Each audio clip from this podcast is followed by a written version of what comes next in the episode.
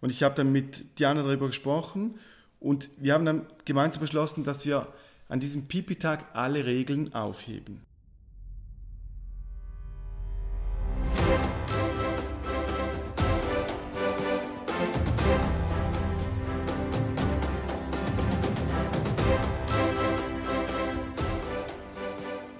Raum für Selbstwirksamkeit. Der Podcast, der dich von dir selbst überzeugt. Wertvolle Interviews und spannende Inhalte für alle, die Herausforderungen aus eigener Kraft erfolgreich bewältigen wollen. Diese Menschen bereiten sich auf die Welt vor und erwarten nicht, dass sich die Welt auf sie vorbereitet. Von und mit Diana und Rico Stempfli.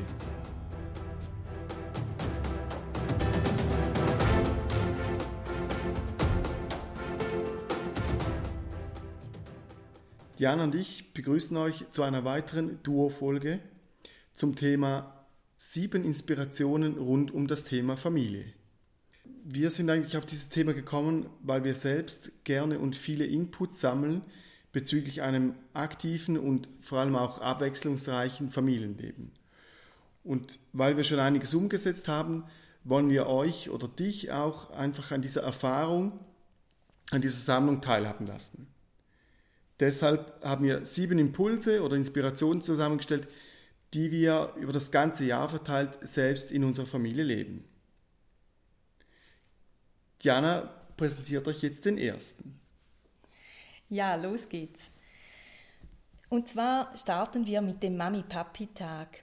Das ist so ein Tag, den wir uns ganz bewusst planen, einplanen im Kalender, wo jedes Kind der Reihe nach zum Zuge kommt jedes einzelne Kind von uns, wir haben ja drei, darf an einem bestimmten Tag wählen, ob sie mit Mami oder Papi einen tollen Tag erleben möchte und nach seinem, nach Lust und Laune wirklich auch das Programm gestalten. Also es darf sagen, wir möchten, ich möchte gerne äh, ins Hallenbad gehen oder ich möchte zum Wandern oder ich würde so gerne auf eine Velotour gehen oder in den Zoo, also wirklich etwas zu unternehmen, zu zweit und da die volle Aufmerksamkeit von einem Elternteil genießen. Die volle Aufmerksamkeit, den Fokus, die Kommunikation, das in Kontakt treten miteinander, das ist dann so fokussiert auf, auf uns beide oder jeweils auf das Kind und ein Elternteil. Das sind so tolle, wertvolle Tage, die die, die Kinder sehr, sehr genießen und auch für uns immer wieder schön sind. Weil wir sehen gerade bei drei Kindern, da muss man im Alltag, teilt man sich die Aufmerksamkeit immer auf. Und manchmal geht es halt einfach auch nicht auf, weil eins irgendwo immer ein bisschen übrig ist. Und äh, wir finden das eine ganz, ganz tolle Sache, das so einzuplanen, fix in den Kalender. Der zweite Impuls oder die zweite Inspiration dreht sich um das Thema Haustiere. Das allseits bekannte Thema Haustiere in Familien. Wir haben seit bald drei Jahren einen Hund, einen kleinen schwarzen Hund. Und Diana und ich haben immer gedacht, wenn wir einen, grundsätzlich möchten wir keinen Hund, wenn dann aber einen großen Hund. Und jetzt haben wir einen, aber einen kleinen. Und hier gibt es eine ganz schöne Geschichte dazu. Wir waren bei Freunden von uns und die haben dieselbe Rasse dieses Hundes. Und ich habe unseren mittleren Sohn im Garten mit diesem Tier spielen gesehen und das war so ein Aha-Erlebnis, wo ich mich nicht mehr wehren konnte dagegen. Ich ging rein in die Küche und habe Diana erzählt und den anderen, äh, dass wir uns dringend einen Hund zutun müssten. Und nach großem äh, Erstaunen haben wir uns dann wirklich entschieden. Zwei Monate später hatten wir einen Hund. Und das war so ein Erlebnis, wo ich wirklich mein Herz geöffnet habe und gesehen habe, das müssen wir jetzt wirklich tun. Dieses Tier, diesen Hund anzuschaffen. Und es ist wirklich so, dass Lino, unser mittlerer Sohn, nach dem Aufstehen am Morgen 20 bis fast 30 Minuten auf dem Sofa mit uns mit unserem Hund kuschelt und wirklich eine ganz andere Ebene von Zuneigung bekommt. Und das ist trotz dem Aufwand von Spazierengehen, von Fütterung und so weiter, alles was dazugehört, ist das eine Riesenentschädigung, ein Riesengewinn für die äh, gesamte Familie. Und so lernt euch jedes Kind bei uns Verantwortung zu übernehmen oder auch aufzuteilen bezüglich diesem Tier. Ja, und unser dritter Inspirationspunkt ist unser Familienfest. Das Familienfest, das findet so rund jedes halbe Jahr statt. Und beim Familienfest, das läuft so ab, dass jedes der Kinder eine Mahlzeit, nein, nicht eine Mahlzeit, sondern einen Gang, einen Gang sich vor, äh, sich überlegt, was es kochen möchte. Also wir haben dann ein richtig großes, schönes Buffet zum Nacht, zum Nachtessen und wir nehmen uns da die Zeit, zusammen in der Küche zu stehen, alle fünf gemeinsam. Jemand präpariert vielleicht ein Apero-Gebäck vielleicht ein Kind möchte eine Suppe machen oder den Hauptgang oder einen Dessert und da kommen richtig spannende, lustige Kreationen heraus. Manchmal ist das richtig geplant mit Einkauf und allem und manchmal ist es aber auch so, wir machen, wir kochen einfach etwas, was im Schrank überhaupt äh, oder im Kühlschrank vorhanden ist und das gibt so lustige ähm, Gespräche in der Küche schon beim Planen und beim Durchführen sowieso. Und jedes übernimmt mit so viel Engagement seinen, sein Zutun zum Essen. Also das macht richtig große Freude und jedes halt nach seinen Künsten, je nach Alter. Unsere Kinder sind ja jetzt dann bald fünf, sieben und neun. Und äh, ja, da kann jedes so in seinem Level wirklich etwas kochen oder mithelfen. Das ist so der erste Teil von unserem Familienfest das gemeinsame kulinarische Erlebnis. Und der zweite Teil, der beinhaltet das Herstellen ähm, einer Runde, einer Kommunikationsrunde. Es ist vielleicht so fast wie ein Familienrat oder eine Besprechung zusammen, wo wir immer ein Plakat als Schluss eigentlich als äh, der Output ist eigentlich ein Plakat auch zur Erinnerung, wo wir zusammenschauen, wer steht wo, wer braucht was, wer wünscht sich was in der Familie, wie fühlt sich jeder, ähm, was sind vielleicht auch momentane Themen, die das einzelne Kind oder auch uns als, als Eltern im Moment gerade beschäftigen. Und so schauen wir in die Runde, äh, wer braucht was, dass es ihm wohl ist in unserer Familie. Und da entsteht wirklich ein sehr offenes Gespräch und man kann einfach wieder mal etwas auf den Tisch bringen, was vielleicht äh, manchmal im Alltag einfach auch untergeht, weil vieles im Alltag einfach so läuft und, und man einige Sachen vielleicht auch nicht so ähm, bewusst, bewusst entscheidet oder bewusst äh, reflektiert. Und das ist so ein, ein Moment, wo jeder auch so ein bisschen für sich sich vorbereitet und überlegt, was möchte ich dann sagen, was ist mir wichtig, wo stehe ich. Und ähm, ja, ich finde, es ist ein sehr, sehr wertvolles Instrument vielleicht oder einen Rahmen, den alle sehr genießen. Und es gibt natürlich auch immer viel zu lachen. Manchmal gibt es auch mal ernste Situationen, wenn man merkt, oh, da beschäftigt sich jemand mit einem Thema, das vielleicht auch nicht immer so lustig ist und wir finden dann zusammen eine Lösung oder überlegen, machen eine Auslegeordnung, was können wir alle tun oder wie können wir diese, äh, wie können wir eine Lösung finden für das jeweilige Thema. Genau. Und das Plakat, das wir nachher auch zusammen gestalten, da malen wir, da schreiben wir etwas drauf. Wir hängen es nachher immer irgend an einen Ort, wo alle immer wieder dran vorbeigehen dass man auch so eine Woche und zwei, drei Wochen später immer noch daran erinnert wird, ah genau, das möchten wir doch vielleicht verändern, das möchte ich besser machen bei mir oder auf das möchte ich speziell schauen, vielleicht auch eine Zielsetzung oder genau auf etwas, wo ich mich äh, besinnen möchte. Der nächste Impuls äh, heißt bei uns Pipi-Tag. Und diese Pipi ist wirklich die Pipi Langstrumpf. Den praktizieren wir seit etwa zwei Jahren, so durchschnittlich zweimal im Jahr.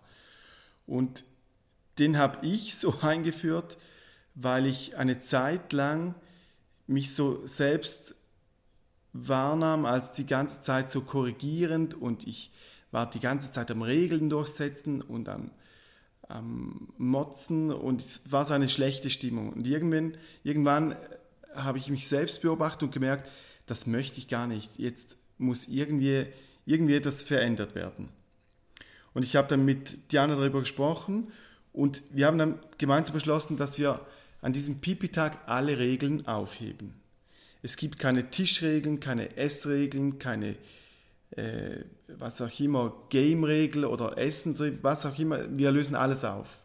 Die Kinder sind an diesem Tag völlig autonom unterwegs.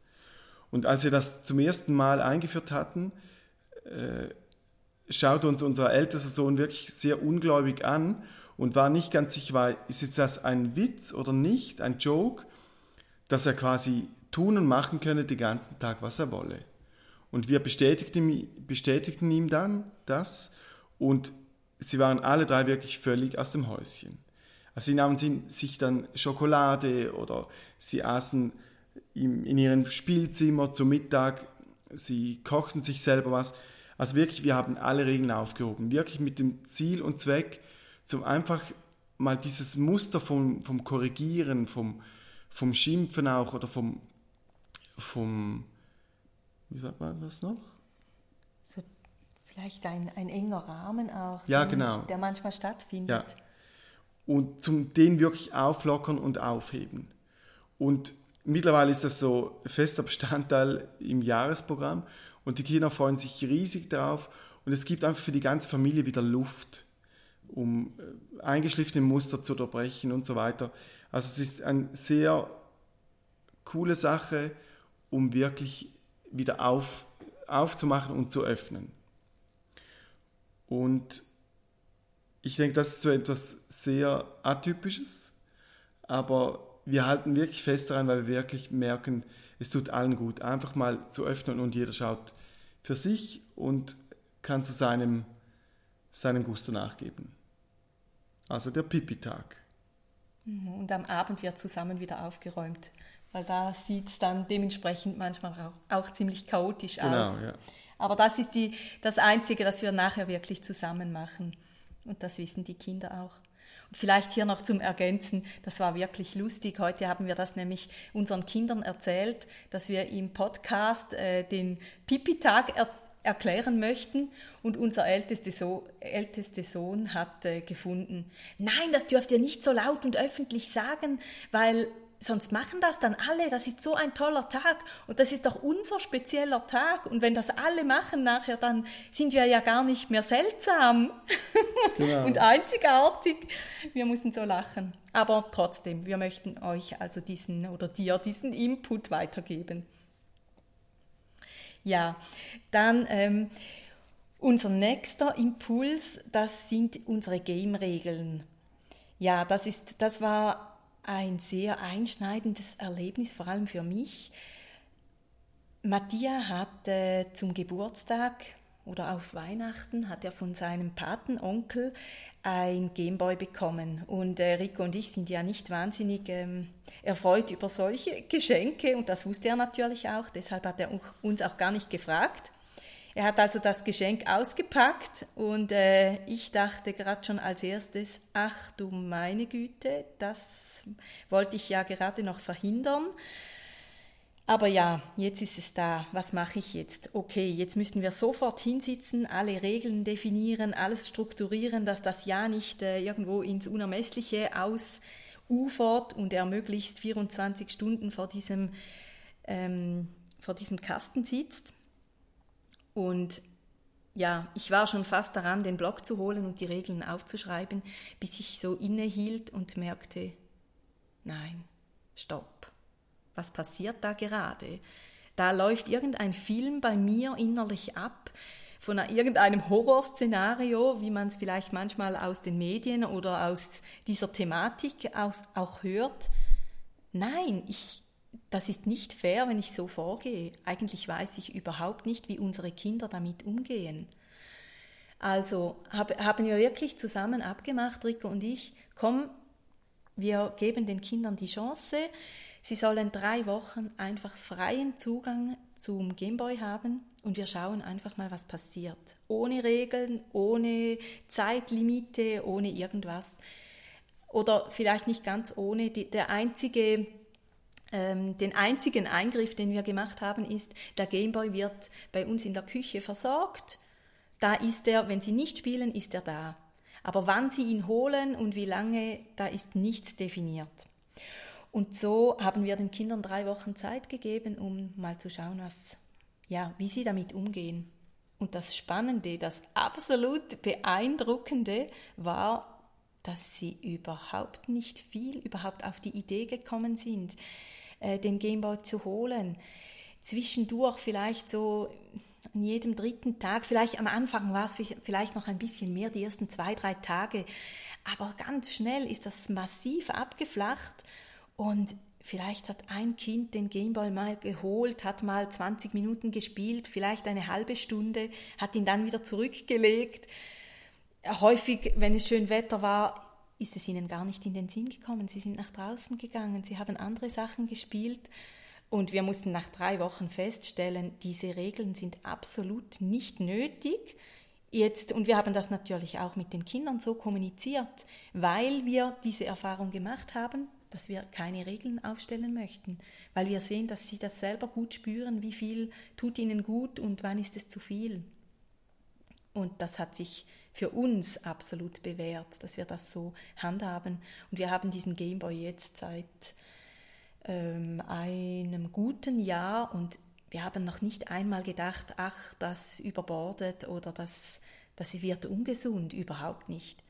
Also der wird kaum benutzt oder so in einem Rahmen, wie wir das finden, ist völlig, völlig, völlig okay. Genau.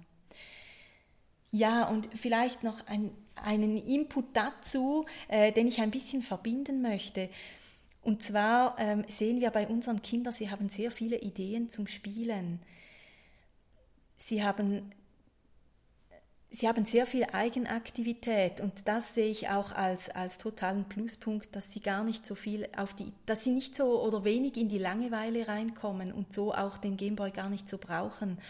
Und wir haben auch ähm, so ein bisschen, oder uns ist es wichtig, die Kinder fest in die Eigenaktivität reinzubringen, auch über das Basteln, über das Werken, über das Herstellen von, von Sachen, von Gegenständen, von Spielen. Und äh, wir haben einen großen Werkraum bei uns, wo wir äh, wirklich viele Sachen herstellen können und die Sachen auch liegen lassen können, was, was wir ganz toll finden. Und da sehen wir auch, dass die Kinder sehr oft äh, ihre eigenen Ideen entwickeln und da ihre Sachen selber herstellen, weil wir nicht, bei uns bekommen die Kinder nicht, ähm, wenn sie sagen, ach, dieses Spiel oder das, ähm, dieses Utensil, das möchte ich haben, dann können Sie das können Sie sich das auf Weihnachten oder auf den Geburtstag wünschen, aber unter dem Jahr bekommen Sie eigentlich bei uns keine Spielsachen. Und spannend ist, dass die Kinder dann ganz häufig darauf kommen, die Sachen selber herzustellen. Vermutlich auch, weil wir das natürlich auch früher immer ein bisschen so gehandhabt haben. Wenn es möglich war, die Sachen selber zu machen, dann haben wir das selber gemacht. Jetzt haben wir zum Beispiel, äh, oder Rico hat mit den Jungs äh, ein Wikingerschach hergestellt, weil es so klar war, wenn man das anschaut, das ist ein tolles Spiel, ein Gemeinschaftsspiel für draußen und das ist so einfach herzustellen, das müssen wir nicht kaufen. Und dann sind die Kinder so aktiv dabei und übernehmen ähm, Engagement, um das selber herzustellen und sind nachher auch dementsprechend stolz, dass man das nicht kauft, sondern dass wir das selber machen können. Oder wie auch zwei, ähm, wenn die Kinder in die erste, als die Jungs in die erste Klasse gekommen sind, da hat Rico sich die Zeit genommen, mit jedem einzelnen der, der Buben einen Schulpult selbst herzustellen. Und das sind so Sachen, Erlebnisse auch, die den Kindern bleiben. Und da steckt so viel Liebe drin und so viel auch Zeit zusammen, so viel Begegnung und das ist wunderschön zum Sehen. Und da sagen sie immer, weißt du, so einen Pult wie ich habe, das hat niemand. Oder so ein Spiel, so ein Wikinger-Schach wie wir haben, das hat niemand. Und da stellen wir oder stellen wir uns natürlich auch ein bisschen der Konsumfrage entgegen, dass es ähm, ja, dass man nämlich ganz viele Sachen auch selber herstellen kann, wenn man wenn man das gerne macht. und wenn es einem natürlich auch der, den Wert ist, der Wert ist, äh, sich Zeit zu nehmen dafür und ja, die, die Energie dafür zu investieren. Mhm. Und die letzte Inspiration geht um, um das Thema Konfliktfähigkeit. Äh, unser ältester Sohn und ich geraten ab und zu aneinander. Dann kann es laut werden, dann kann es wild werden, wirklich. Und hier geht es wirklich darum, dass Konflikte und dass Auseinandersetzungen wirklich diese Reibung auch, dass die sein darf. Die versuchen wir nicht unter den Teppich zu kehren mit einem falschen Lächeln oder mit einer Maske, sondern wir tragen das dann wirklich auch aus. Entscheidend für mich ist vor allem aber nachher das Auflösen. Und das heißt, in einer emotionalen Situation, wenn es zu einem Konflikt oder zu einem Streit kommt, dann kann es eben laut werden und so und wir streiten. Aber einige Zeit später gehe ich immer auf das entsprechende Kind zu und bespreche mit ihm gerade, was passiert ist und dann lösen wir es gemeinsam auf. Wir entschuldigen uns gegenseitig für unser häufig Fehlverhalten, ich mich auch natürlich. Und dann merke ich wirklich, wie so eine Erleichterung bei den Kindern eintritt, weil sie es wirklich abhaken können. Sie können es gehen lassen und es belastet sie nicht mehr. Und meiner Erfahrung nach geht das häufig vergessen, man äh, lässt dann Zeit verstreichen und dann flacht es schon ab. Aber ich merke schon, dass das für die Kinder wirklich noch äh, zu einer Belastung werden kann, wenn man es nicht explizit im Gespräch, im ruhigen Gespräch, nicht in den Emotionen, im ruhigen Gespräch anschließend wieder auflösen kann. Und das entlastet das ganze System, weil wir es wirklich einfach besprochen haben, uns entschuldigt haben und so eigentlich wieder starten können miteinander. Das ist sehr ein wichtiger Teil. Und hier drin äh, kommt dann häufig auch die Frage auf vom eigenen Teil im, Konflikt. Ja, was war dein Teil? Was kannst du das nächste Mal besser machen? Und auch, was kann ich das nächste Mal besser machen? Und so wird es zu, kommt es zu einer offenen Diskussion darüber. Und es, es nimmt sehr stark die Hierarchie, das Machtgefälle heraus. Nicht ich als Vater habe immer recht und ich entscheide wie, sondern mir passieren auch Fehler und ich kann mich, kann mich nachher aber dafür entschuldigen. So. Genau. Das waren unsere sieben Inspirationen. Wir freuen uns natürlich, wenn, wenn du das eine oder andere herauspicken kannst, wenn du deins draus machen kannst, wenn du äh, vielleicht eine neue Idee daraus entwickeln kannst. Das, ist, das sind jetzt einfach unsere Ideen, wie wir das im Moment so umsetzen. Aber natürlich äh, ist das so vielfältig und äh, lebendig weiterzuentwickeln und ja, wirklich das eigene daraus zu machen. Vielleicht haben wir dich ein bisschen äh, lustig gemacht, dir darüber Gedanken zu machen, was du in deiner Familie vielleicht auch mal Neues reinbringen kannst. Ja. Genau. Und noch eine kurze äh, Werbung in eigener Sache. Diana und ich haben seit Freitag unsere neue Homepage online gestellt. Sie ist jetzt live und wir laden dich herzlich ein, uns mal dort zu besuchen, auf dieser Homepage.